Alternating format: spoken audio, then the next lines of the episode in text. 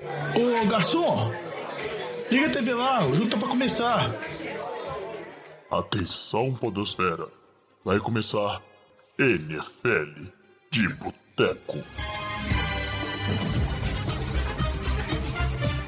Bem-vindos a mais um NFL de Boteco, seu podcast preferido sobre futebol americano. Eu sou o Thiago de Mello e hoje temos aqui no nosso boteco o Diogão Coelhão. Fala, Diogão. Fala, jovem. Tudo bom com você? Feliz com o retorno da NFL? Não, Diogão. De novo. Deu pau na primeira gravação e você vai me irritar novamente. Não é possível. Não, eu tô perguntando de novo para saber como que você tá, ué. Não tem nada a ver com o seu time, com o desempenho do seu QB, com as especulações envolvendo o Jimmy Garoppolo, nada. Tô perguntando se tá feliz com o retorno da NFL. Não, né? Tô vendo essa cara sua aí de deleite com a especulação que tem que pôr o Jimmy G. Ô, Diogão, fica na sua aí. Vamos, vamos bater um papo depois. Para fechar o boteco hoje, a nossa mesa aqui, a gente tem ele, Vitor Oliveira. Fala, Vitinho. Dino, Dino. E aí, jovem, como é que você tá? Bem? Eu tô todo feliz. Mundo, todo mundo, é. Você tá, mas seu time quase Mas, ô, jovem, o que, vitória, o que, que te deixou mais triste? O seu time perdendo a partida de polo aquático pro Chicago Bears?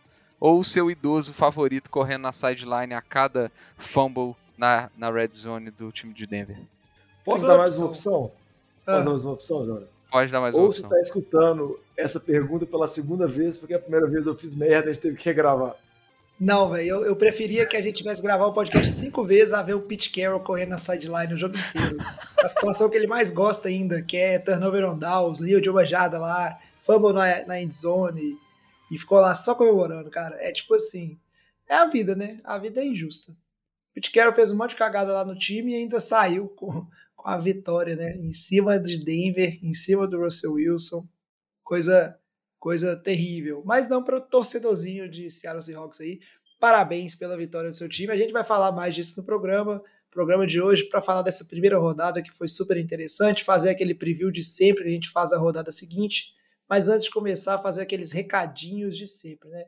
Primeiro que você pode apoiar o NFL de Boteco no nosso padrim, padrim.com.br barra NFL de Boteco. E aí você pode acompanhar também nas nossas redes sociais todas as ações que o NFL de Boteco faz. Tem muita coisa legal, tem os posts do Survivor. Aproveitar para agradecer os nossos ouvintes aí que a gente teve um problema com aonde hospedar o Survivor, que acabou na NFL, e ainda assim tem quase 60 pessoas participando com a gente lá. Bem legal, né? Essa rodada não foi legal para muita gente, né? Muitas zebras que a gente vai falar nesse programa, mas obrigado aí pela participação.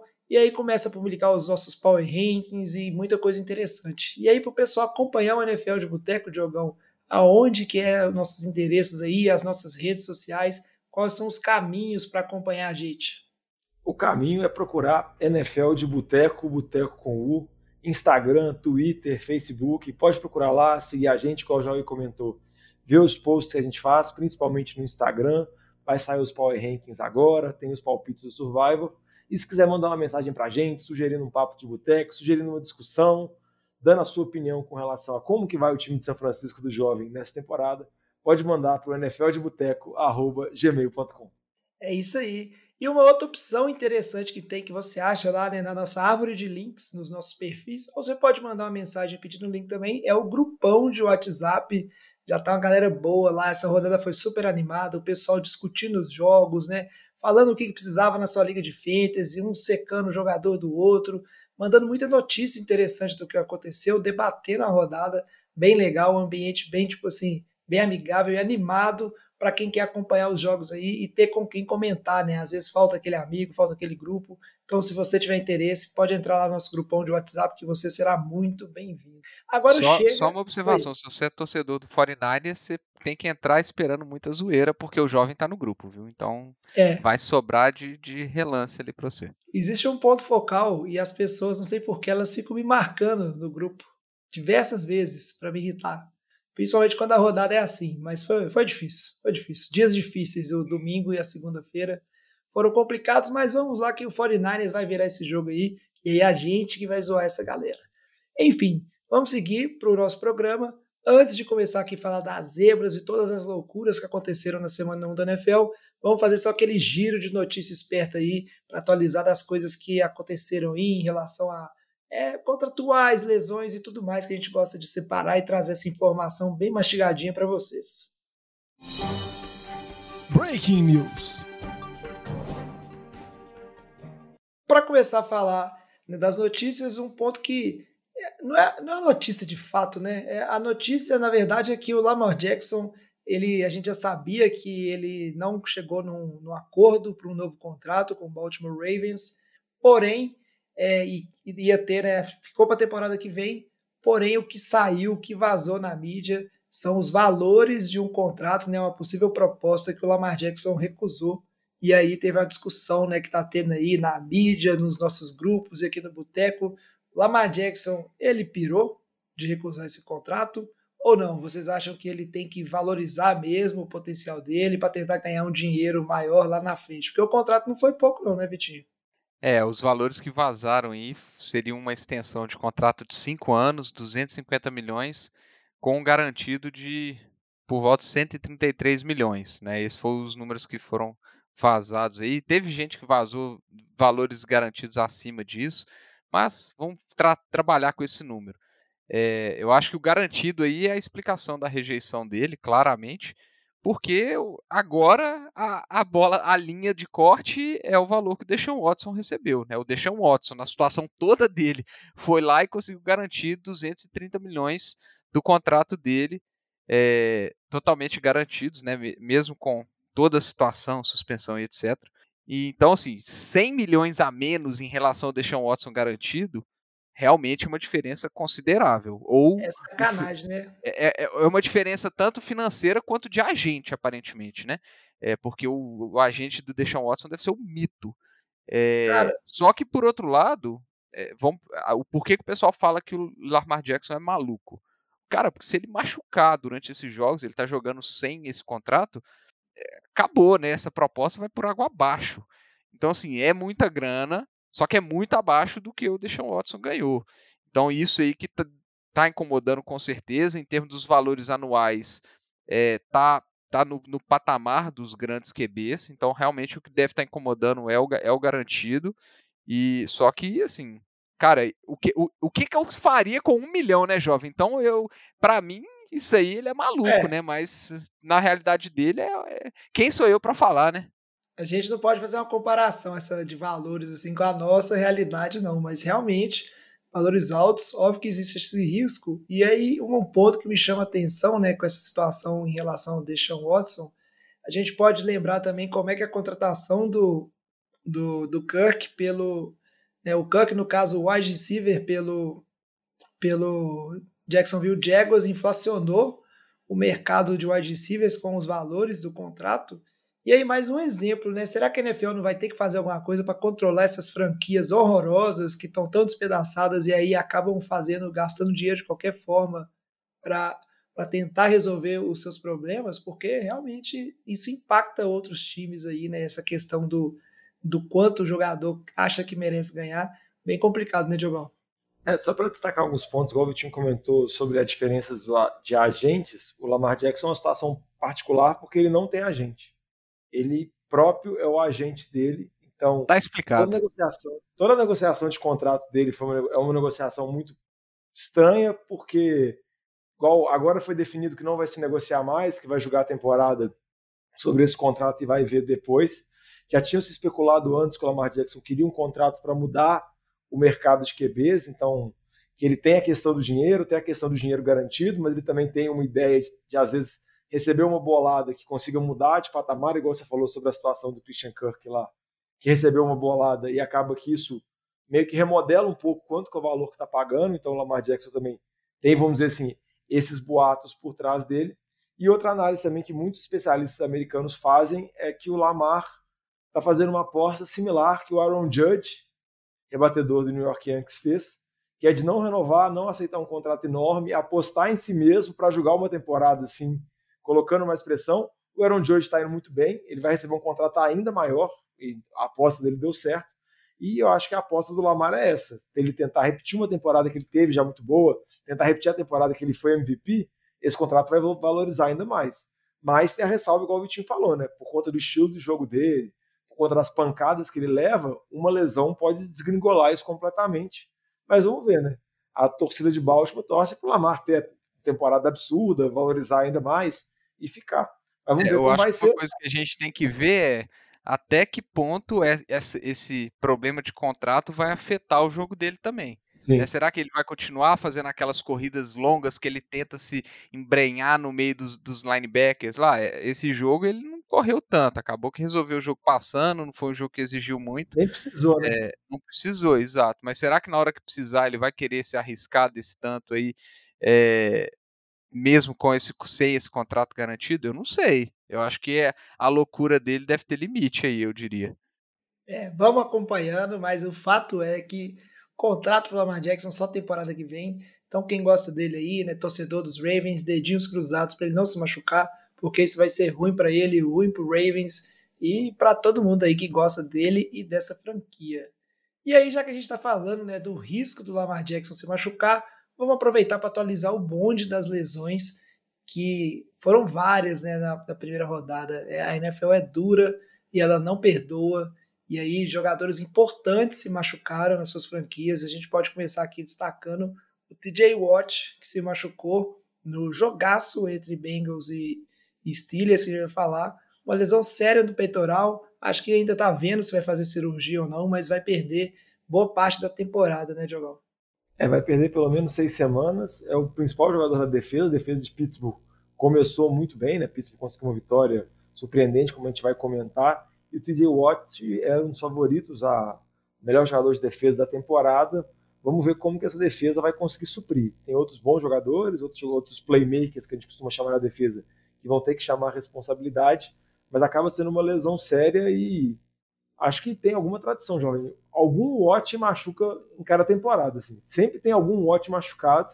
Agora é o TJ, mas vamos torcer para voltar ainda, porque ele faz muita falta para esse time dos Steelers. É só para complementar, né? Ele estava amassando o Joe Burrow, ele já, ele já tinha um sec, uma interceptação, três tackles for loss, ele estava destruindo a, a, linha ofensiva de, de Cincinnati. É, e deu muita dó, porque ele saiu de campo falando que ele tinha rompido o PEC e, e realmente é, é uma lesão complicadíssima.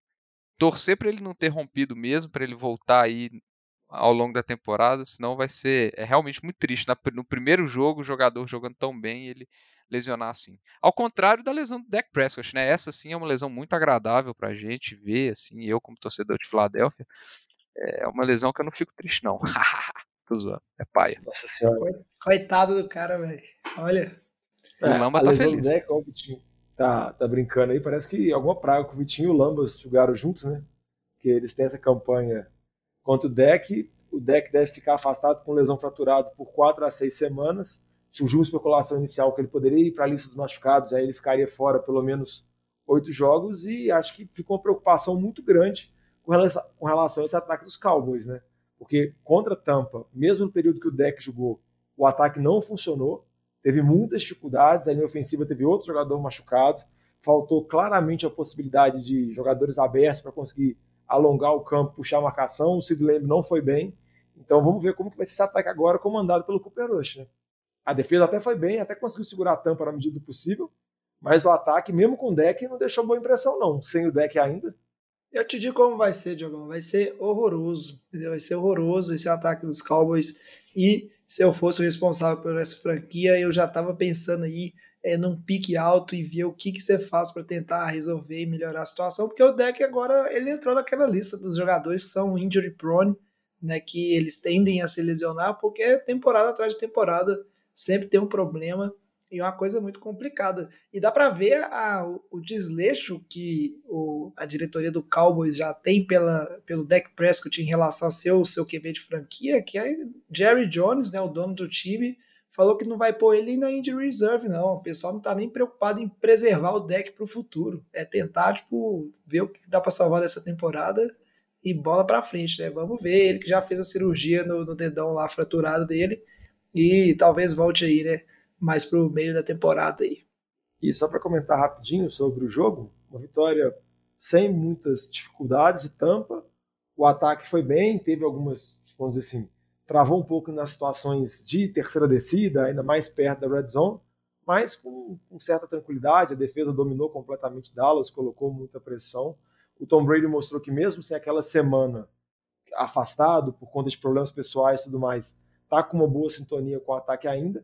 Teve a lesão do Chris Godwin, recebedor de tampa, vai ficar um tempo afastado, um tempo fora, mas o ataque funcionou bem e eu acho que o que acabou chamando a atenção no ataque foi a presença do Julio Jones, que a gente não sabe também como é a situação física dele, se ele vai aguentar a temporada toda, mas deu algumas boas amostras no ataque de tampa, podendo mostrando que pode ser uma boa arma ao longo da temporada.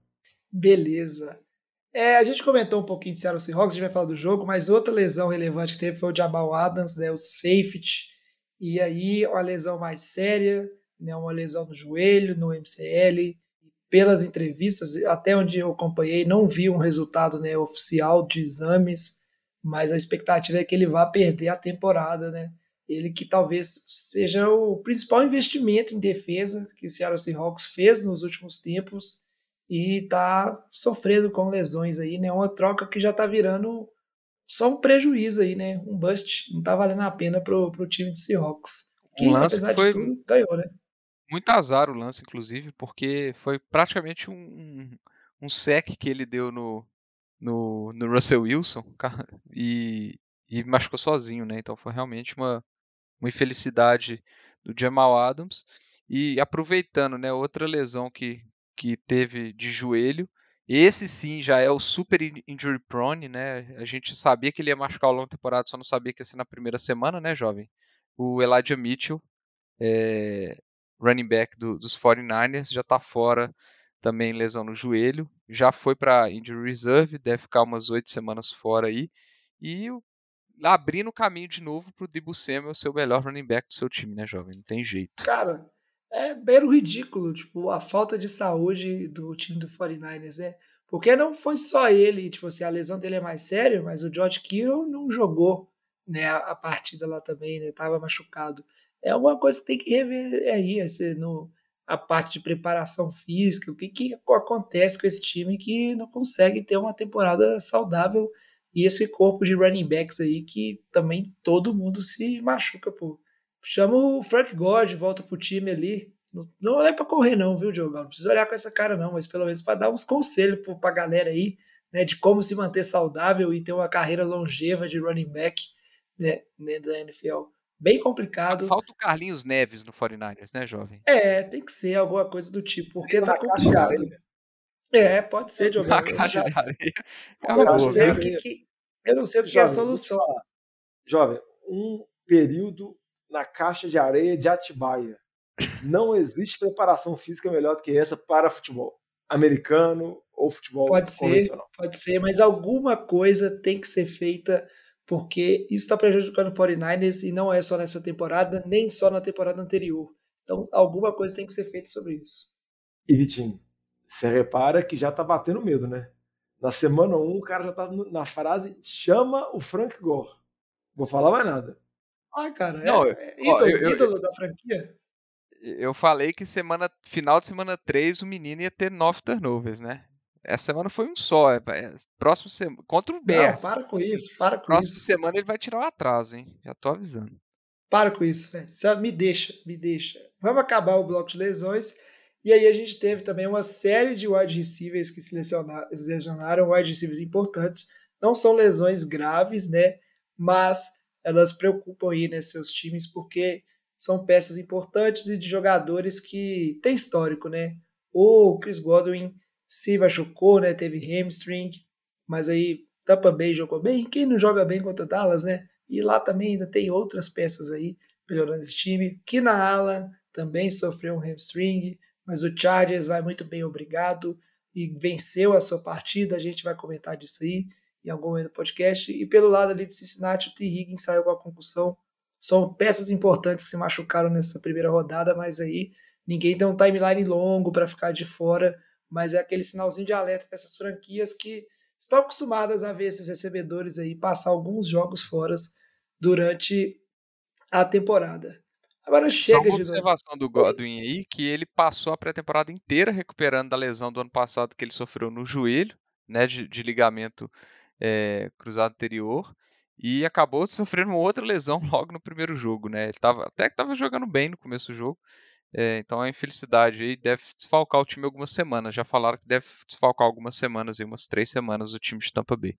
É, o Chris Godwin que potencial enorme e aí de repente começou esse ciclo de lesões e difícil, difícil a carreira do atleta. Mas agora vamos para nossa pauta aqui principal e falar um pouquinho dessa rodada, principalmente das zebras que aconteceram e assolaram e derrubaram quase que todo mundo aqui no Survival também. Esse assunto é bom, hein? Merece mais uma cerveja. E nessa primeira rodada parecia que a regra era que os jogos seriam imprevisíveis, que teria muita zebra, mas também que a field goal estava proibido acertar field goal, porque foi uma loucura. Nunca vi tanta coisa acontecendo assim com jogos, né? A gente comentou dos jogos 49ers, mas que tinha muita chuva, tinha muito tempo, mas a maioria dos jogos, situações normais ali e muita coisa dando errado. Antes de falar de zebras, vamos discutir um jogo aqui que foi Cleveland Browns contra Carolina Panthers. Vitória de Cleveland no finalzinho. Nesse jogo não teve zica de field goal, né? O calor ali, o Cade York, ele acertou um field goal de 58 jardas no finalzinho para trazer a vitória num jogo que foi muito bom, diga-se de passagem, né? Parecia que Cleveland ia ganhar fácil, de repente o Carolina Panthers encostou na partida, virou, e aí tivemos esse final emocionante. E aí a gente ficou discutindo antes do programa, isso é zebra ou não é zebra? Porque eu acho que os dois times são ruins iguais, e não, não sei se isso é, é zebra, essa vitória de Cleveland não. Ah, jovem, para mim é zebra Cleveland fazer 26 pontos, assim, contra acho, qualquer time. Porque um ataque comandado pelo Jacob Brissett, acho que em 2022, a gente não espera muita coisa, mas acabou que o jogo terrestre funcionou muito bem. Tanto o Nick Chubb quanto o Karen Hunt jogaram bem, e o ataque de Carolina teve muitas dificuldades, principalmente no início do jogo. O Baker Mayfield teve um primeiro quarto terrível, não conseguiu acertar nada. O time teve muita dificuldade para envolver o Christian McCaffrey. Você pensa que você tem o Christian McCaffrey voltando, teoricamente saudável, e é a principal arma ofensiva do seu time, ele praticamente tocou muito pouco na bola. Carolina não conseguiu, no final conseguiu correr um pouco atrás do placar com o big play para o Robbie Anderson, até chegou a virar, mas igual você disse, né, o Cody York, Cade York, acertou um field goal de 58 jardas muito longo, dando essa vitória para Cleveland e dando mais uma derrota para o Mayfield, né, porque o Mayfield, com certeza, se ganhasse ainda mais de virada, ia trazer toda uma moral para ele, só que aparentemente não deu certo. Vamos ver como que Cleveland vai se sustentando, né, esperando essa longa esse longo período de suspensão do Deshaun Watson, vamos ver como que Cleveland vai fazendo, tem um jogo acessível na semana que vem contra os Jets, então dependendo pode até começar com uma campanha positiva. Não, eu só queria corrigir vocês dois. Primeiro o jovem que falou que esse jogo não é zebra, eu tenho certeza que o Renatinho discordaria assintosamente de você depois que ele apostou que Carolina ia ganhar esse jogo no Survivor. E, Diogão, você falando que o Baker Mayfield não acertou ninguém no, no, no primeiro tempo, que isso? Ele acertou um passe lindo para o safety do Browns, que estava sozinho no meio de campo. Então, assim, foi realmente foram dois períodos bem diferentes. O primeiro período, é, até brinquei com a nossa queridíssima Mari que era para ela não assistir o jogo porque o Baker Mayfield estava uma tragédia. E assim, é, esse ataque ele tem muito a melhorar ainda. É um ataque que se esperava bem mais, esperava-se uma evolução. O Christian McCaffrey teve muitos problemas. DJ Moore nem, nem entrou em campo praticamente. Foi assim, bem aquém esse, o, o que se esperava desse time do, dos Panthers. É, e não foi bonito o que eles fizeram em casa, não. Foi realmente uma decepção. É, e um ponto interessante, ao longo do jogo, teve uma situação que Cleveland optou por ir para a quarta descida, né, para evitar, depois foi explicado isso em entrevista assim, queria evitar que o Cade York, o primeiro chute dele, o primeiro field goal dele fosse de 53 jardas, para não botar né, uma chance de erro ali no primeiro chute do calor. E acabou que no final ele teve né, essa que chutar né, para tentar a vitória do time, no, no, muito mais jardas aí, 58, e converteu. E aí ficou todo mundo feliz. Então, parabéns para o menino. Agora vamos seguir aqui para o próximo jogo, né? Fica esse jogo aí, né? No limbo aí. De... Que isso, né? Ó, Alex, corta esse negócio aí. Cara, tá aloprando o programa? O que, que é isso? Então, falar da derrota de São Francisco 49ers, 19 a 10 pro Chicago Bears. Um salve aí pro Batatinha, que deve estar tá feliz. Também que ele não tá aqui pra, pra ficar me zoando, mas aí tem o Diogão e o Vitinho. E é isso, gente. Acontece, choveu muito, o jogo desandou, mas eu estou tranquilo. Eu, ó, você, torcedor do 49ers que nos escuta aqui no NFL de Boteco, fique tranquilo, está tudo sob controle, tá tudo beleza. Só isso que eu tenho para dizer.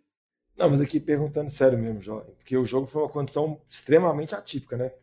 Foi praticamente um jogo no pântano. Eu queria perguntar para você se dá para analisar o Trey Lance mesmo ou se tem que descartar esse jogo e, e seguir a vida mas sem a zoeira agora. Cara, claro que dá, tipo assim, todas as situações é, elas são válidas. Assim, a, a minha história, meu no jogo, tipo assim, o jogo foi difícil, as condições eram ruins. O 49ers abriu uma vantagem lá de 10 a 0. Chicago não fazia nada. Aí vem uma sequência de erros, né? Primeiro uma jogada que foi o primeiro TD do Bears, que a pressão vem, o Justin Fields sai para o lado esquerdo do ataque ali, e aí ele para no backfield, e joga a bola para o lado direito, onde tinha um jogador do Bears. Isso é o tipo de jogada que, em nível de NFL, isso não pode acontecer, sabe? Isso às vezes acontece no college, quando é planejado ou o que for, mas foi um improviso e que deu muito certo, e a defesa do 49 não pode dar esse tipo de mole de maneira nenhuma, né? No drive de pontuação seguinte, foi um, um, drive que ficou vivo por uma sequência de faltas da defesa do 49ers. O time, não sei se foi ficando impaciente com a situação, com, a, com o jogo, com o ataque não pontuando. E teve muita indisciplina. O 49ers perdeu quase 100 jadas em falta nesse jogo, isso é relevante. E aí veio o lance, o pior lance do Trey Lance, que aí sim o time atrasa no placar, muita chuva, molhada. E aí ele faz a jogada da interceptação no, no próprio campo, né? Que é tipo assim, e entrega o jogo de vez. Numa jogada onde ele ficou fixo na leitura dele, e aí o, linebacker lá só leu os olhos dele e fez a interceptação. Essa jogada em particular foi muito ruim, só que, cara, esse tipo de erro do, do quarterback em segundo ano e tudo mais, acontece. É esperado que o Trey Lance ele vai, vai errar. Ao mesmo tempo, ele teve boas jogadas, boas leituras, bons passes ao, ao longo do jogo, por mais que as condições estivessem ruins. Então, beleza, cara, não é por se jogar por terra, não, porque eu já vi Josh Allen fazer esse tipo de jogada, esse tipo de interceptação. Quando o QB está numa situação de pressão, tempo ruim, e aí ele acaba regredindo, vamos dizer, no jogo, isso é comum de acontecer, o que ele tem que aprender e, e seguir em frente ali. Mas a, a, avaliação ela tem que ter, não, eu acho que não é nada para desesperar. O alerta que existe é o mesmo alerta que existia antes do primeiro jogo, né? A gente quer ver se vai dar certo, tem o dividir no banco para ser uma pressão aí para ele, mas tem mais uma oportunidade essa semana, um jogo dentro da divisão, uma divisão que começou todo mundo perdendo, menos o Seattle Seahawks, que a gente aqui ainda no Boteco acredita que é o pior time dentro da divisão. Então tem que fazer o para casa, ganhar do Seahawks, jogar um jogo seguro, não cometer turnovers à toa, né, que é a questão aí que o Vitinho comentou, que vai chegar em nove turnovers na, depois da rodada 3. Se acontecer isso aí, é tipo não é nem ser ruim, é irresponsabilidade, é tomada de decisão ruim. Mas avalia, assim, todo jogo é para se avaliar, sabe? Tem muito erro, não. Mas eu tô tranquilo. O duro é, tipo, você claramente não sair com a vitória contra um time que é pior que o seu, né? No papel e em outros aspectos. Mas faz parte, né? Não é à toa que tá aí na sessão de zebra.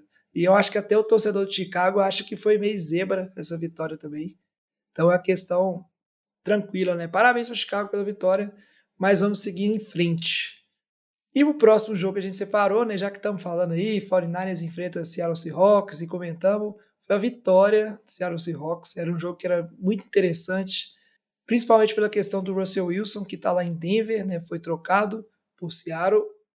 Voltando, né, a jogar contra o seu time na abertura da temporada, a NFL é muito maruta, né? E ainda mais o jogo em Seattle, e foi, tipo assim, brincadeiras à parte e eu detestar o Carroll à parte, foi muito interessante, cara. A torcida de Seattle ela colocou muita pressão, né? fez muito barulho toda vez que o Russell Wilson estava com a bola. E foi um jogo bizarro, né, Vitinho? É impressionante o tanto que esse jogo não foi só zebra, mas aí a gente já começa a entrar aqui nas bizarrices, né? O, o jogo anterior, o 49 foi um temporal e virou uma piscina no campo, e esse jogo foi uma sequência de bizarrices pelo lado de Denver que é inexplicável. É, realmente foi um jogo bem esquisito. É, tem que tirar o chapéu para a torcida de Seattle, realmente fez o papel do 12 jogador. É, nas faltas a gente viu isso, né? O, o time de, de, Denver teve muitos false starts, delay of games, teve muita dificuldade é, para a comunicação, para o pré-snap ali. Então realmente fez muita diferença. É, e eu achei que foram dois tempos bem diferentes, né? principalmente pelo lado de Seattle. Primeiro tempo eu achei o time de Seattle conseguindo desenvolver bem o ataque, o Geno Smith conseguiu avançar, fazer jogadas de passe. O, primeiro TD do Will Disley foi um TD extremamente fácil, erro bizonho da defesa de, de, de Denver. É, o Disley estava sozinho, todos os safeties foram marcar uma corrida, é, uma, uma ameaça de corrida do Geno Smith, então achei que foi bem infantil ali. E a defesa pressionando, conseguindo fazer, segurar o ataque, o Russell Wilson. O Russell Wilson não conseguindo passar as bolas para os wide receivers, né? Estava jogando basicamente com os running backs e os tight ends. É, e acabou que no segundo tempo isso mudou um pouquinho. O Denver conseguiu avançar com a bola. É, chegou na red zone quatro vezes. Então, assim, o, o, ataque de Denver até produziu mais do que o ataque é, de Seattle, bem mais, para falar a verdade. É, só que não conseguiu é, marcar pontos, né?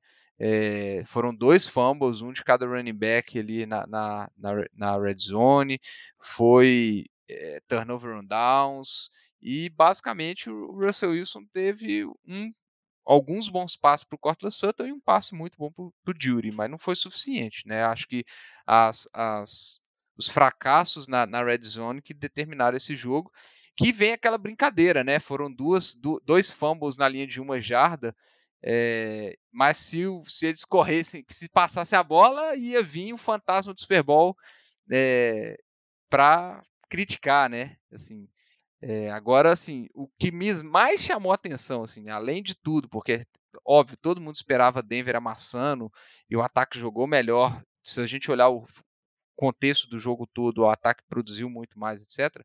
Mas não dá para deixar de não falar é, da decisão do Nathaniel Hackett. Foi é, no fim do, fim do jogo, Denver estava com 40 segundos no relógio, três timeouts, é, a bola com o Russell Wilson, eles fazem. Teve uma falta, obviamente, porque foi falta o jogo inteiro de Denver. Teve uma falta, terceira para 15, uma, um passe curto para o Javonte Williams, quarta para 5. 40 segundos no relógio, três timeouts. Eles deixam o relógio correr loucamente.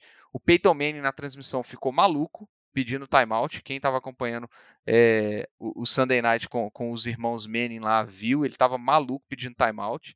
Eles pedem timeout com o relógio estourando, faltando 20 segundos, e decidem chutar um field goal numa quarta para 5, um field goal de 64 jardas. Assim, é, é, é absurdo isso. Eles tinham ainda dois timeouts. É, podiam ter feito um clock management bem melhor, tentado uma quarta descida, avançado, dava para fazer mais umas quatro jogadas tranquilamente antes de chutar o field goal, se convertesse a quarta descida, óbvio, mas ainda assim, converter a quarta descida com o Russell Wilson, que é um QB que você pagou uma baba para ter, e, e em vez disso você fazer o, Brandon McManus chutar um field goal de 64 certos, que até quase que ele conseguiu, né, na segunda tentativa depois do timeout pedido pelo Pete Carroll, é, até chegou mais perto, mas ainda assim, não faz o menor sentido essa chamada, na minha opinião. E, assim, decisão de, de coach calouro, espero eu, né? Espero que ele não esteja aprendendo isso com com com Mike McCarthy e que seja simplesmente um, um erro de calor ali, que ele consiga evoluir, senão a, o tempo dele em Denver não vai durar muito não, porque eles querem eles querem muito resultado lá, principalmente com o QB que teoricamente era a única peça que faltava nesse time. Ô Vitinho, a melhor explicação que eu escutei para essa sequência de ações maravilhosas que você comentou, que realmente foi um absurdo pelo Nathaniel Hackett, é que ele achou que ele estava em Denver, que o ar era rarefeito, então dava para chutar o field goal de mais longe, porque é a única explicação lógica. Mesmo assim, não faz sentido disso, porque realmente foi algo completamente absurdo e mostra o quão difícil é a posição de head coach na NFL, né? O quanto de coisas você tem que controlar e o quanto que ainda em 2022, com os caras com comissão técnica, com muitas pessoas, com um ponto na orelha, com 1.500 coisas, os, os, muitos head coaches têm muita dificuldade nesse gerenciamento de tempo final, de saber quando que pede tempo, quando que não pede, e acaba que esses treinadores novos penam muito, sofrem muito com isso, e esse foi um exemplo claro que a gente viu ontem. Agora, eu, queria colocar uma questão na mesa aqui, porque é, no último episódio, eu não participei, né? Mas vocês estavam falando muito do, desse jogo, etc.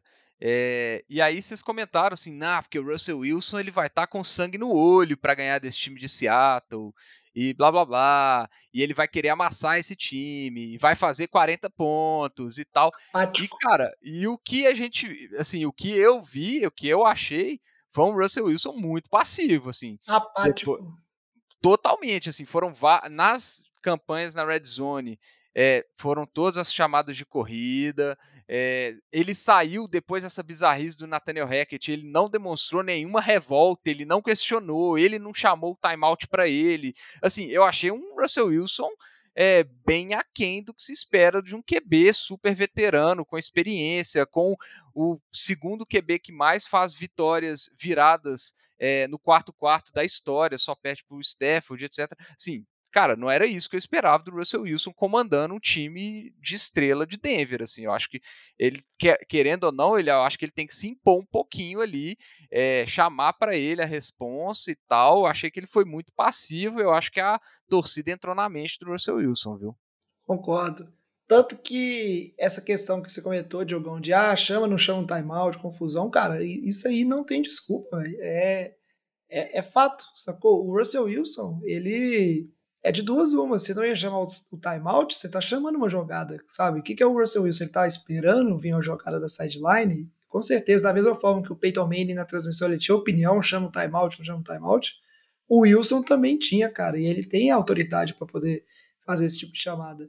Outra coisa absurda é, tipo quarta, assim. Só para comentar, né? Era uma quarta para cinco, eles não estavam conseguindo fazer nenhum huddle por causa do barulho da nenhum no huddle por causa do barulho da torcida, fica aquela indecisão, se faz o no huddle, se faz o huddle, se cara, chama a responsa, pede timeout e, e arrisca a quarta para cinco. E o ponto é, cara, e o ponto que é bizarro, na minha opinião, é tipo assim, você tá a função do, do head coach, os caras que estão jogada é sempre ir no ponto que vai dar mais chance de vitória pro, pro time. E aí achar que um field goal de 63 jardas é a melhor chance é um atestado de falta de confiança no seu ataque. Óbvio, tem tudo que o ataque demonstrou ao longo do jogo e etc.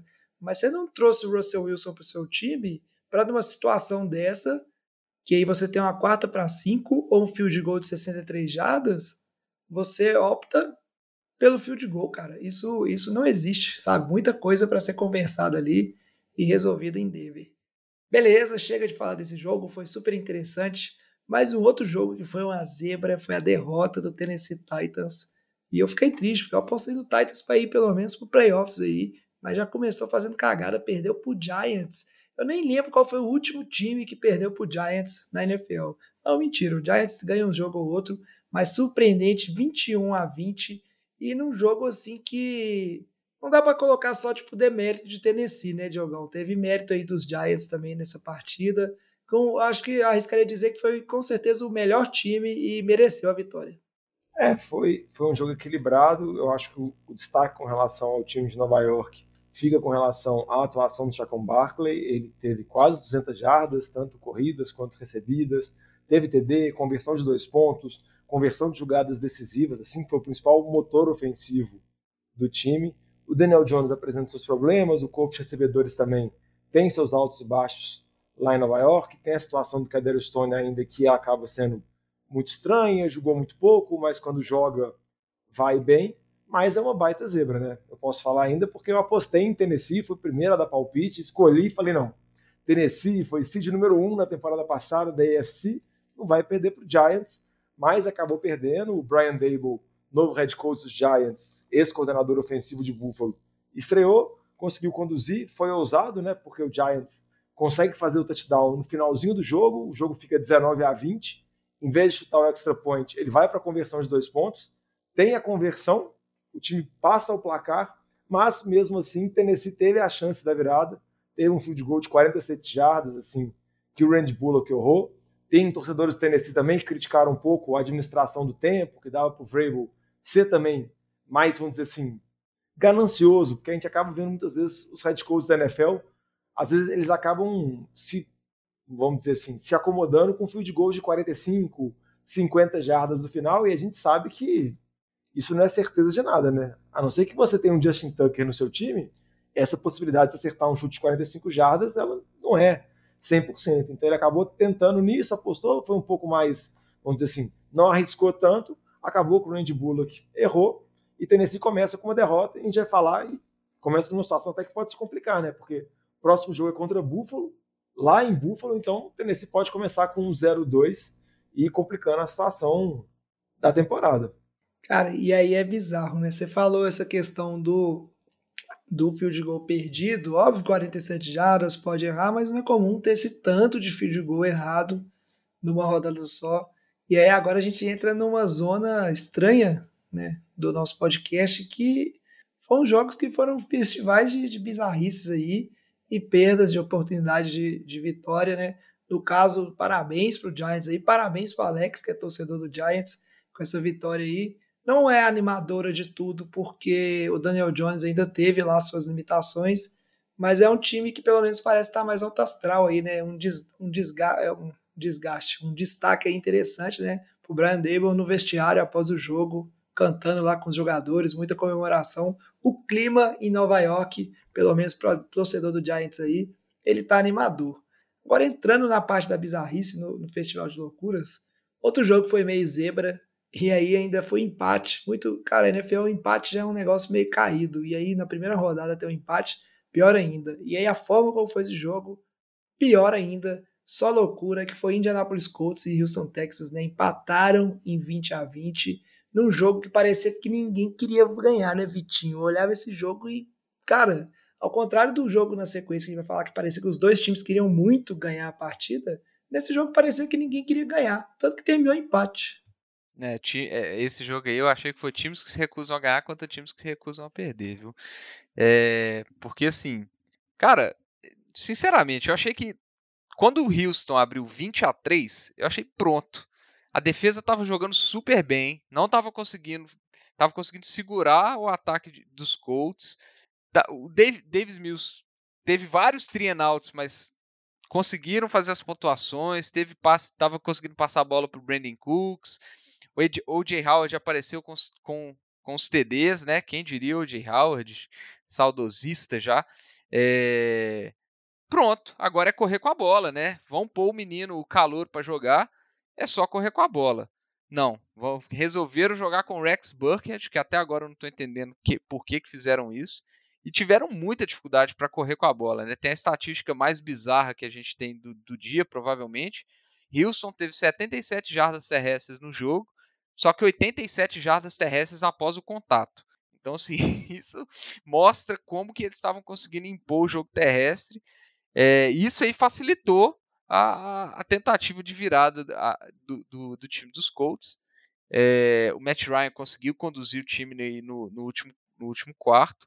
O Pittman teve um jogo absurdo. Taylor, muitas carregadas também, jogou bem. E acabou que no fim do jogo foram lá festival de, de field goals errados, é, sendo que inclusive o Rodrigo Blankenship, depois de, da, da, atuação, uma semaninha só, ele já foi liberado pelos Colts. Infelizmente ele foi waivado hoje. Ele que ano passado não foi muito usado, o Colts chutou poucos field goals ano passado. O aproveitamento dele em 14 field goals não foi bom, ele acertou 11 só, percentualmente isso não é muito bom. É, mas desde o final de 2020, que foi um ano muito bom, ele realmente não tá estava na sequência muito boa, mas eu acho que perder para o Texans foi demais, e aí a torcida ficou indignada e pediu a cabeça do kicker, viu? Acho que foi isso que aconteceu. É, só para só complementar a situação do Blankenship aí, ele ainda teve, né? Que acaba que acho que tudo que aconteceu nesse jogo ficou meio perdido. Ele ainda teve dois kickoffs que ele conseguiu chutar a bola para fora do campo, mas assim, para fora pelas laterais, né? É nem para fora do fundo para touchback. Um e aí é falta, não foi falta 40 é, jardas. Tipo assim, melhor posição de, de campo outro time, então tem alguma coisa de muito errada aí. E Indianapolis está no mercado para um kicker. Foi mal, Diogão, pode falar aí o que você ia complementar. Só para complementar, uma com relação a Indianápolis, que o ataque terrestre de Indianápolis é tão forte que mesmo quando Indianápolis estava três postes de bola atrás, o time continuou apostando no Jonathan Taylor e mesmo assim conseguiu conduzir campo. Geralmente a gente vê times tentando a virada, tentando se recuperar, muitas vezes abrindo mão do ataque terrestre, só focando no jogo aéreo. Indianápolis não continua, continua entregando a bola para Jonathan Taylor, isso mostra o tanto que esse time é dependente de tanto que o Jonathan Taylor pode repetir a temporada passada que ele teve, que foi absurda, e também a decisão do Love Smith, que na prorrogação, quarta para acho que cinco jardas no meio de campo, faltavam alguns segundos, ele tomou a decisão de chutar o punch, em vez de tentar a quarta descida para tentar conseguir a vitória, ele acabou chutando o punch meio que para garantir o empate. E por mais que às vezes pode pensar, ah, o empate obviamente é melhor do que a derrota, só que americanos detestam o empate de uma forma que a gente não entende, porque culturalmente eles não aceitam isso. Isso praticamente é feito em esportes americanos para não acontecer, não existir. E teve muitas críticas da imprensa, da torcida de Houston, com relação a essa mentalidade mais conservadora. Mas quando você contrata seu head coach Love Smith, é essa é mentalidade que você espera, né? É uma mentalidade bem conservadora. É isso aí. E se esse foi o jogo da galera que é, não queria né, ganhar, a gente vai para o jogo que também foi resumiu toda essa, essa, essa rodada na nossa cabeça aí, em bizarrices, zebras né, e coisas malucas acontecendo, que também é o jogo que a gente selecionou para ser o nosso jogo NFL de boteco da rodada. NFL de Boteco Game of the Week. E aí eu acho que vocês, nossos ouvintes, já adivinharam que jogo que é, que foi a vitória do Pittsburgh Steelers 23 a 20 em cima do Cincinnati Bengals, num jogo que teve de tudo. Teve field goal perdido para tudo quanto é lugar, teve virada emocionante, teve overtime, e aí no overtime teve mais maluquice, chance perdida, mas aí os times não se entregaram de maneira nenhuma e terminou com a vitória dos Steelers aí. E é uma vitória maiúscula, né? Vencendo o Bengals, que foi né, ao Super Bowl na temporada passada. Para muitos é o melhor time nessa divisão.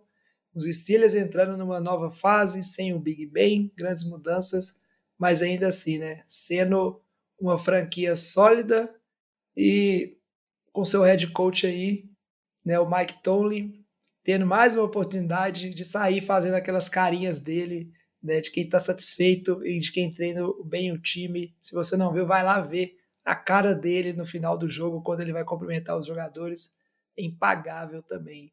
Um jogo muito bizarro, né, Diogão? Vitinho, coisa maluca, sabe? Eu acho que vale, como disse um amigo nosso, deu, tem 20 minutos de melhores momentos esse jogo, de tão emocionante que foi, tanta coisa que aconteceu. Ah, esse jogo tem várias coisas absurdas que a gente pode comentar. Por exemplo, uma que eu acho muito interessante é a batalha de turnovers.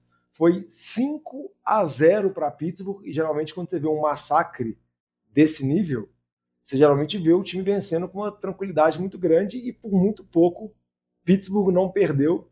Pittsburgh teve que conseguir bloquear um extra point na última jogada da, do tempo regular para conseguir para a prorrogação e depois uma sequência de field goals errados na prorrogação ainda, conseguir com o Boswell o field goal da vitória. Então é algo completamente doido. O Joe Burrow, para variar, apanhou bastante. Acho que vale a pena ficar de olho, porque ele sofreu muito na temporada passada com o Cincinnati, mesmo assim, Cincinnati conseguiu desenvolver o ataque, conseguiu na, no, nos playoffs engrenar, mas a gente achava que nessa temporada, com os reforços que eles trouxeram para a linha ofensiva, eles realmente endereçaram isso, eles se esforçaram para tentar melhorar a linha ofensiva, mas esse primeiro jogo foi não mostrou muita coisa, igual o Vitinho comentou.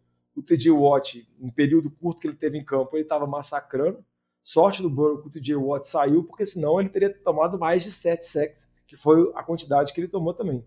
Um outro destaque de jogador de Pittsburgh que eu queria comentar é o Mika Fitzpatrick, que conseguiu uma pick six com o Joe Burrow no início do jogo e foi o jogador responsável também por bloquear o extra point no finalzinho para levar para prorrogação. Mas você pode comentar sobre vários aspectos, mesmo essa vitória, que acho que foi uma vitória impressionante, foi uma baita zebra né, pela vitória de Pittsburgh.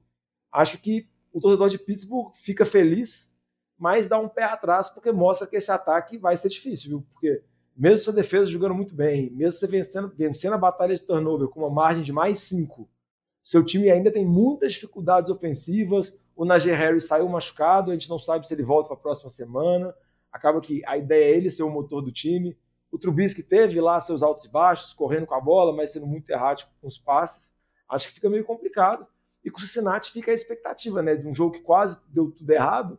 Com muito pouco, o time não consegue uma virada muito improvável contra um rival de divisão. Mas é uma derrota que é uma baita zebra e um jogo muito maluco. É, só do, dois pontos de alerta aí, né? Um para cada time. Realmente, o Diogão falou. É, eu acho que um ponto de alerta é o ataque dos Steelers. Eu diria assim: é, Trubisky não conseguiu dominar e impor o ataque é, do time. É, produziu muitas muito poucas jardas, não aproveitou os turnovers, né? Foram cinco e não conseguiram aproveitar. É, desse jeito, duvido muito que vai conseguir se manter, mesmo com as vitórias. Se não estiver jogando, não estiver compensando o ataque, duvido muito que vai se manter à frente do Kenny Pickett muito tempo. Então acho que é um ponto de atenção para os Steelers. É, e, igual o Diogão falou, cara, a linha ofensiva de Cincinnati foi totalmente remodelada. O Burrow sofrer 7 sacks no primeiro jogo é um baita alarme, é um sinal vermelho gigantesco. Isso não pode acontecer. É, é, é, o caminho que, que foi feito na off-season, foi reforçar isso para proteger o Burrow. Então eles têm que, têm que endireitar as coisas lá, porque desse jeito o Burrow não vai durar muito tempo, não. É complicado, a gente vai acompanhando essa evolução dos dois times. O problema do, do. A questão que você falou, Vitinho, eu acho muito interessante, porque o problema pelo lado dos Steelers, né? Você e o Diogão falaram, já era esperado, né? Um ataque disfuncional, né? A falta de um quarterback é, de fato para liderar o time. Agora, o problema pelo lado dos Bengals, todo mundo esperava que estaria resolvido. E a gente viu que o Burrow já tem essa estatística que ele vai muito bem sob pressão, ele é um dos melhores ratings de QB aí, né, em situações de pressão. Só que tá na hora de proteger aí, né, o, a galinha dos ovos de ouro. Não pode deixar acontecer uma coisa dessa num jogo que ele lançou quatro interceptações, né, se eu, se eu não me engano. Mas foram o... quatro interceptações e um fumble dele. Então, cinco turnovers foram dele também. Foi uma atuação desastrosa dele. Exato. Jogo, tipo assim, atípico do Burrow. Óbvio que conseguiram correr atrás e ir embora. Mas, ainda assim, né, preocupante, porque essa, ele teve esse jogo ruim pela situação onde ele acabou sendo colocado. Então, a gente vai acompanhando a situação do Bengals aí, que foi né, para o Super Bowl na temporada passada, mas nem tudo são flores. E aí vamos dar sequência aqui para o nosso próximo bloco e fazer um pequeno preview de jogos interessantes da semana 2, que a gente acha aí que vale a pena vocês, nossos ouvintes, ficarem de olho. Fábio Júnior, traz aqui uma porçãozinha de batata frita e uma cerveja gelada para nós. Rapidinho aqui, vamos fazer um bate-pronto, né, Diogão Vitinho. Jogos interessantes que você acham aí que o pessoal deveria né, ficar de olho e que vale a pena. Bom, vou começar aqui com o mais óbvio possível. Thursday Night Football, Chargers e Kansas City. Os dois venceram é, na primeira semana. Kansas City amassou Arizona, o Chargers até dominou bem o jogo contra os Raiders, então vai estar tá valendo a liderança da divisão. Dois times que a gente está falando que tem chance de brigar por final de conferência. É, dois times. Na verdade, a briga pelo, pelo playoffs vai ser acirrada nessa divisão, a gente sabe, então é um jogo que vale muito. É, os dois QBs que, putz, chance de MVP, então vai ser um jogaço. É, tem que ver aí como que vai ser a pressão desse time dos Chargers, com Khalil Mack, que jogou muito, é, com a dupla com o Joey Bosa, a defesa do Chargers vem muito forte. É, acho que vai ser um super jogo aí, principalmente considerando a atuação do Mahomes na primeira semana, que destruiu. É, um outro jogo que eu queria destacar aqui, que também é uma rivalidade de divisão, e um jogo que teve muito atrito nas temporadas passadas, é Tampa Bay e New Orleans. Tampa, mesmo vencendo o Super Bowl, tem dificuldades absurdas contra essa defesa de New Orleans, que no, no, nessa primeira semana, vamos dizer assim, demorou um pouquinho, mas conseguiu recuperar, conseguiu uma virada importante contra a Atlanta. O James Winston foi muito bem no, no último quarto, nos drives finais. O Michael Thomas jogou bem nesse período final. O James Winston também mostrou uma boa química com o Jarvis Landry, então eu acho que é um jogo interessante. A defesa de New Orleans é uma defesa boa, que causa muito problemas para a Tampa. E ver Tampa, vamos dizer assim, num outro jogo, porque acabou que a vitória sobre Dallas foi uma vitória meio sem graça, assim, venceu sem ter que mostrar muito, acabou dominando completamente o ataque de Dallas. E ver Tom Brady contra essa defesa de New Orleans, igual eu comentei, tem muitas dificuldades. Mike Evans contra Letmore, que sempre é um duelo com muito atrito entre os dois. Acho que é um jogo bacana também que vale, e como o Vitinho comentou no jogo anterior, também está valendo a liderança da divisão. Isso aí, muito bom, Diogão. Eu, da minha parte aqui, tenho dois jogos assim que eu vou falar rapidinho que eu acho que vale a pena. Um é o duelo entre Miami Dolphins e Baltimore Ravens, que é, os dois times venceram, os dois times jogaram contra adversários muito fracos, né? Patriots e o Jets, respectivamente. E Esse cara já tá afundando os Patriots assim? A Ô, torcida fica insana, viu? Insana a Tomou. torcida dos Patriots nesse momento. tomou uma sacolada. Comparou cara. com os Jets. Comparou com os Jets. São dois times muito fracos, cara. A não ser que mude muita coisa. E pelo que a gente viu no jogo, tem vários problemas desse novo ataque. Que inclusive quem tá chamando o meu torcedorzinho dos Patriots é o Matt Patricia. Você sabe como é que foi, né? Essa questão dele ser head coach, chamar jogada. Acho que o tio Bill ele já tá chutando balde, entendeu? Tempos, tempos sombrios virão. Ô, Mas Jovem, só, só fazer uma observação aqui que a gente esqueceu de falar no bloco inicial. O Mac Jones também, com um ponto de atenção, machucou a- as costas, é dúvida para o jogo da segunda semana. Falou. É, então também o time que é ruim pode ficar pior ainda. Isso, o Mac Jones, yeah, yeah, yeah, yeah. o Mac Jones falou que tá com o lombinho doendo. Mas enfim, são dois times que ganharam de times fracos, são dois times que almejam playoffs nessa temporada, com certeza. Né? E a gente teve aí né, Miami que se reforçou, o Ravens que teve uma temporada é, fraca na temporada passada, mas é um time competitivo. Vai ser interessante ver o duelo dos dois aí, né? Num jogo mais sério. E aí, por outro lado, um jogo que é jogo dos desesperados, que é Arizona Cardinals e Las Vegas Raiders. Os dois perderam na primeira rodada. Arizona foi massacrado pelo Patrick Mahomes. Raiders perdeu um jogo dentro da divisão contra os Chargers, mas são dois times também que almejam playoffs. E para os dois começar 0-2 é nem um pouco interessante. Então, um jogo que tem tudo para ter muita entrega aí das duas equipes e ser um jogão. Ou então servir para a gente destacar, é, tipo, descartar times como Cardinals, por exemplo, se tiver outra performance horrorosa, talvez é, já pode falar que a temporada está indo por água abaixo, por exemplo, né? E o Raiders vai ficar muito atrás, talvez, na divisão, que é muito competitiva para correr atrás. Então, jogos assim que tem, já tem drama, na segunda rodada já tem drama para acontecer na NFL. Ô Vitinho, posso dar um destaque aqui do jogo ou você quer comentar de Arizona e Las Vegas? Não, pode dar o destaque aí. Eu ia... Porque eu tenho certeza qual vai ser seu destaque final, então só vou falar aqui antes, um que é rapidinho, que eu já até comentei.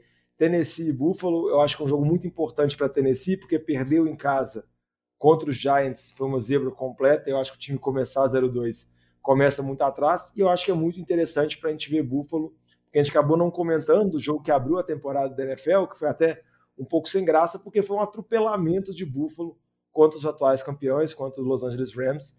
Então, acho que vai ser interessante ver se o Josh Allen vai manter aquele nível absurdo dele, se a defesa de Buffalo, que jogou muito bem contra o Rams, que bateu muito no Stafford, vai conseguir pressionar também o Matt Ryan.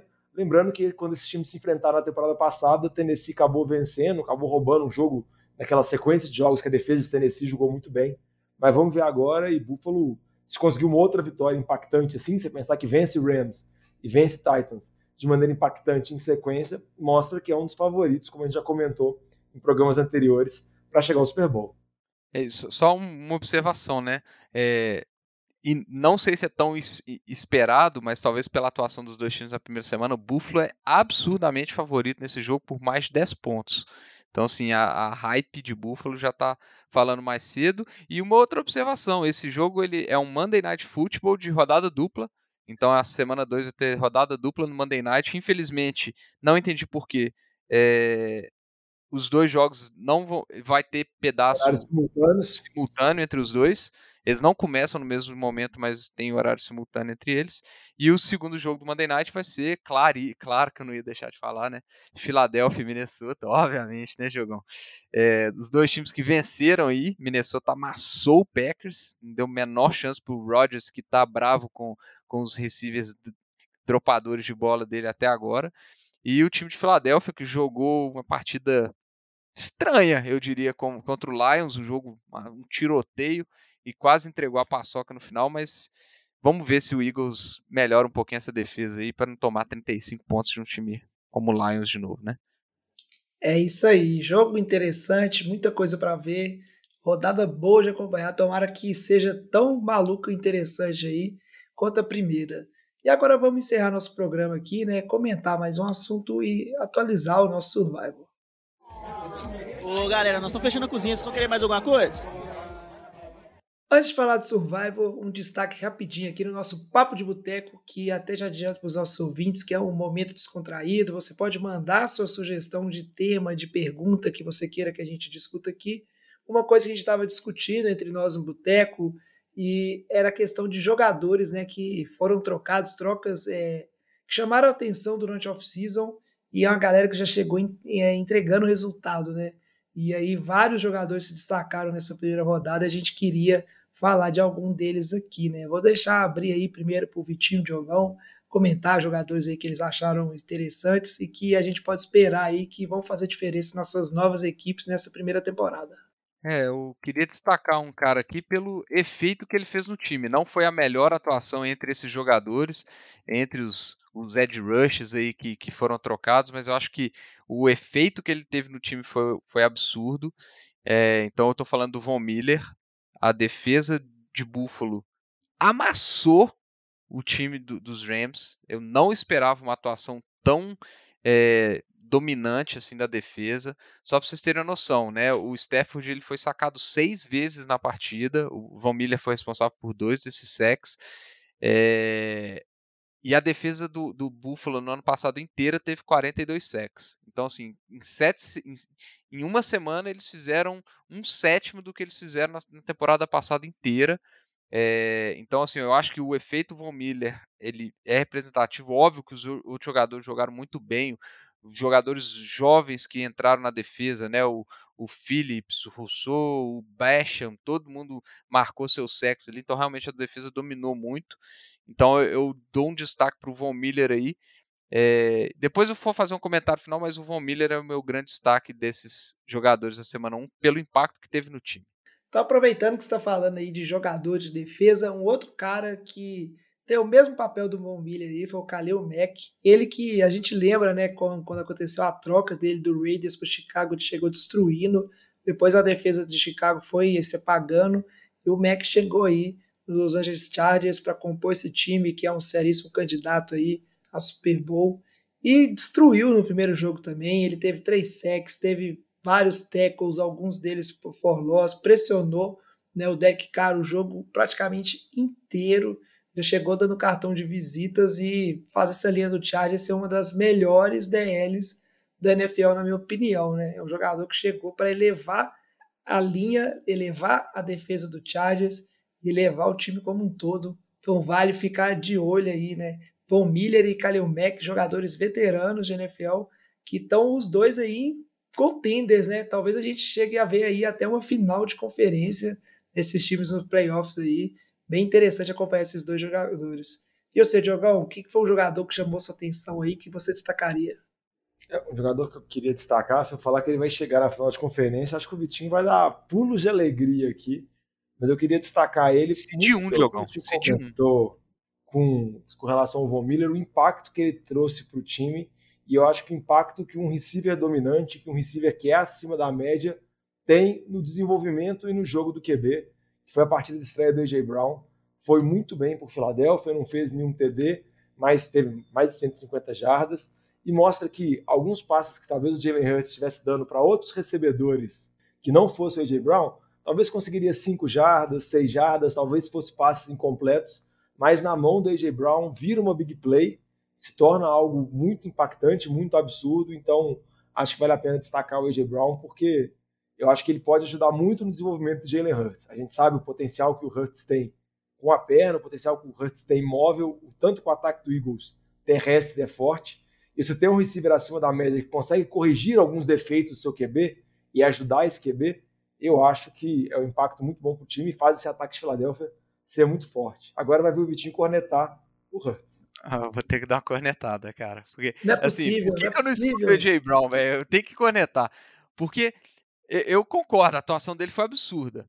Mas ele não, corre, ele não corrige os problemas do, do Hurts. Talvez ele só é, ameniza, porque ele entrega as jardas. Mas o Hurts ele não conseguiu fazer nem 60% dos passes, ou seja, não é uma evolução em termos de, de qualidade de passe dele. Ele tomou, ele toma, tomou 100% do espaço do Devonta, do Devonta Smith, que não teve nenhuma recepção no jogo. Então, assim, eu esperava uma complementação melhor do A.J. Brown no ataque, não ele entrando e, e, sendo a única arma ofensiva, assim, basicamente, é, no jogo aéreo, né? Tudo bem que o, o Dallas Goddard teve uma boa recepção, etc e tal, mas ele foi, beleza, ele é o grande nome do ataque, mas eu não vi ele resolvendo o problema do ataque de Filadélfia, entendeu? Ele melhorou, mas ele não deu aquele up do, do Jalen Hurts que eu esperava. Eu vejo, vi os mesmos problemas do Jalen Hurts sempre. Então, assim, eu entendo que ele teve uma super atuação, muito boa para o primeiro jogo dele, mas eu ainda quero mais, assim, ele trazendo mais para o time, em vez de só a estatística. Vitinho, ele ajuda, ele não faz milagre, coitado. Aí, então, tá, é, é, Aí, o nesse time vai ser um monstro, velho. Verdade, verdades, mas- verdades duras de se escutar. Outro jogador também que, acho que, poderia- que a gente poderia destacar, que também teve um monopólio de passes e jardas na primeira semana, foi o Davante Adams, na estreia, na estreia dele pelo time de Vegas. O Derek Carr só olhou para o Davante Adams, esqueceu um pouco do Hunter Renfro. O Darren Waller também teve uma atuação um pouco mais apagada, mas o Davante Adams mostrou que, mesmo sabendo e o Carr forçando a bola nele, que funciona, que dá certo. Óbvio que Vegas não ganhou, mas o Adams teve uma partida muito importante, muito interessante. Assim como também o Tyreek Hill, que aí já não teve tantas jardas tão dominantes assim, mas acabou com o ataque de Miami foi um ataque mais equilibrado, com o Tua distribuindo bem os passes, e eu acho que vai ser um jogador que vai ser muito importante para o desenvolvimento do QB de Miami, a presença do Tyreek Hill lá, a segunda temporada do Waddle, mas o meu destaque ainda dos recebedores é o AJ Brown, por mais que o Vitinho não queira dar o braço a torcer e não quer entrar na Hurts mania. Não, isso não existe, não. O Wagon é muito mais legal, viu, Diogão? E falando o Wagon, é, o Wentz foi muito bem, viu? Foi um dos caras que me surpreendeu.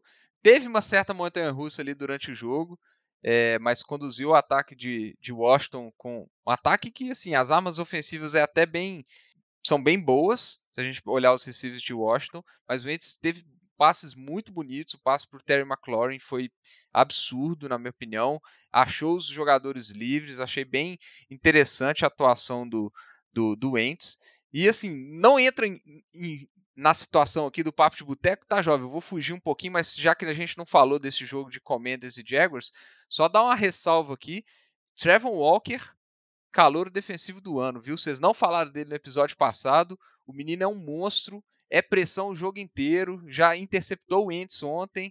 Então, assim, o cara é bruto, viu? É brabo. Jogou muito mesmo. Vamos acompanhando, né? Fica esse destaque e a gente aceita o puxão de orelha. Para fechar o programa, palpites do Survivor, né? Eu comentei lá no início que a gente teve aí quase 60 ouvintes. Muita gente rodou nessa primeira rodada porque foram 37 erros. E aí, muita gente no bonde aí que foi a galera do Boteco, porque na primeira rodada só eu e o Vitinho, né? O Vitinho apostou, apostou em Baltimore, que venceu os Jets, e eu apostei no Eagles, que venceu os Lions, mas tentou entregar o jogo, viu, Vitinho, no final. Passei um certo aperto ali, achei que eu ia perder vida também. Né? Só esses dois times venceram e o resto da galera, todo mundo perdeu vida. Então vamos para a semana 2, né? Gira a roleta, o Vitinho é o primeiro a escolher o palpite. E aí, quem que vai ser o seu palpite aí para continuar invicto sem perder nenhuma vida, Vitinho? Ah, o meu palpite vai ser o menino Aaron Rodgers comandando o Green Bay Packers no Lambeau Field contra o Chicago Bears, porque se o Chicago Bears ganhar duas partidas seguidas e o Packers perder duas partidas seguidas nessa temporada, aí o mundo acaba. É, aí voltamos, aí a NFL tá de cabeça para baixo, né? Interessante, apostou no ódio do Aaron Rodgers aí. Vamos ver como é que vai ser essa semana. Espero que não chova, para ser um jogo pelo menos assistível. Na sequência aqui, quem apostaria é o Alex, ele vai de Cleveland contra os Jets, aposta segura. O Luiz apostando no Bills, que vai jogar contra o Titans, que a gente bem falou no jogo aí, né? O Lamba tá achando aí que o Falcons né, entregou a paçoca contra o Saints, ele deve ter acompanhado esse jogo bem e tá apostando em Rams, que vai jogar contra o Falcons, né? Acho que é uma aposta segura também. Eu vou de Colts, o Indianapolis Colts, que vai jogar contra os Jaguars. O Jaguars perdeu para o Washington, teve seus bons momentos, teve chance de ganhar, mas eu acho que o Colts é um bom time, que esse empate com os Texans foi atípico, eles vão corrigir os problemas né, para essa semana 2 e tendem a vencer esses jogos. O Renatinho, né, que é o nosso novo membro do Boteco, não pôde gravar hoje, mas vocês vão conhecer ele no próximo programa. O palpite dele foi no Cincinnati Bengals, que vai jogar contra os Dallas Cowboys. Bom palpite, considerando que o deck tá fora e aí Cowboys é só problema, né? Então tá gastando aí um palpite seguro, ele perdeu vida e para fechar, né, o Diogão. O que, que você vai escolher, Diogão, pra você perder a segunda vida e aí sair de campeão do Survivor no ano passado para perder duas vidas em duas rodadas e já ficar pendurado? A jovem se foi, então vou, vou, vou no Russo Wilson, em Denver. Acho que eles perderam semana passada para Seattle. Acho que foi, vamos dizer assim, um grande tropicão, mas não acho que isso vai acontecer duas vezes. Então vou apostar no time de Denver que vai enfrentar o time que eu esqueci agora. Estou tentando puxar aqui enquanto estou falando. Vai enfrentar Houston do Renatinho. Então acho que Denver vence. Acho que o Russell Wilson, acho que Houston não vai começar derrubando duas pessoas. Já fez o, a arte dele nessa semana 1 empatando. Acho que agora Denver consegue recuperar, vence em casa. Então meu palpite é esse. É, vamos ver, Diogão. O Renatinho, que a gente sempre comenta, é nosso amigo que torce pro Houston Texans. Então, espero que o Houston não ganhe, viu? Porque ele vai vir com tudo no veneno no programa que vem.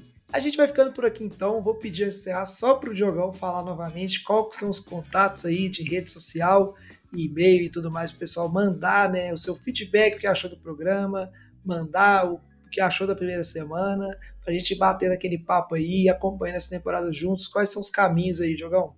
Pode procurar a gente no Instagram, Twitter, Facebook, sempre arroba NFL de Boteco, Boteco Comum, que é o jeito mineiro, o jeito certo que a gente brinca de se escrever Boteco. E se quiser mandar um e-mail para a gente também, é o nfldeboteco.gmail.com. Bom demais. O NFL de Boteco vai ficando por aqui. Vamos juntos acompanhar essa semana 2. Agradecer o Vitinho, o Diogão que estão aqui no programa comigo. Agradecer vocês, nossos ouvintes. Traz a saideira, fecha a conta, passa a régua e até semana que vem. Valeu! Falou.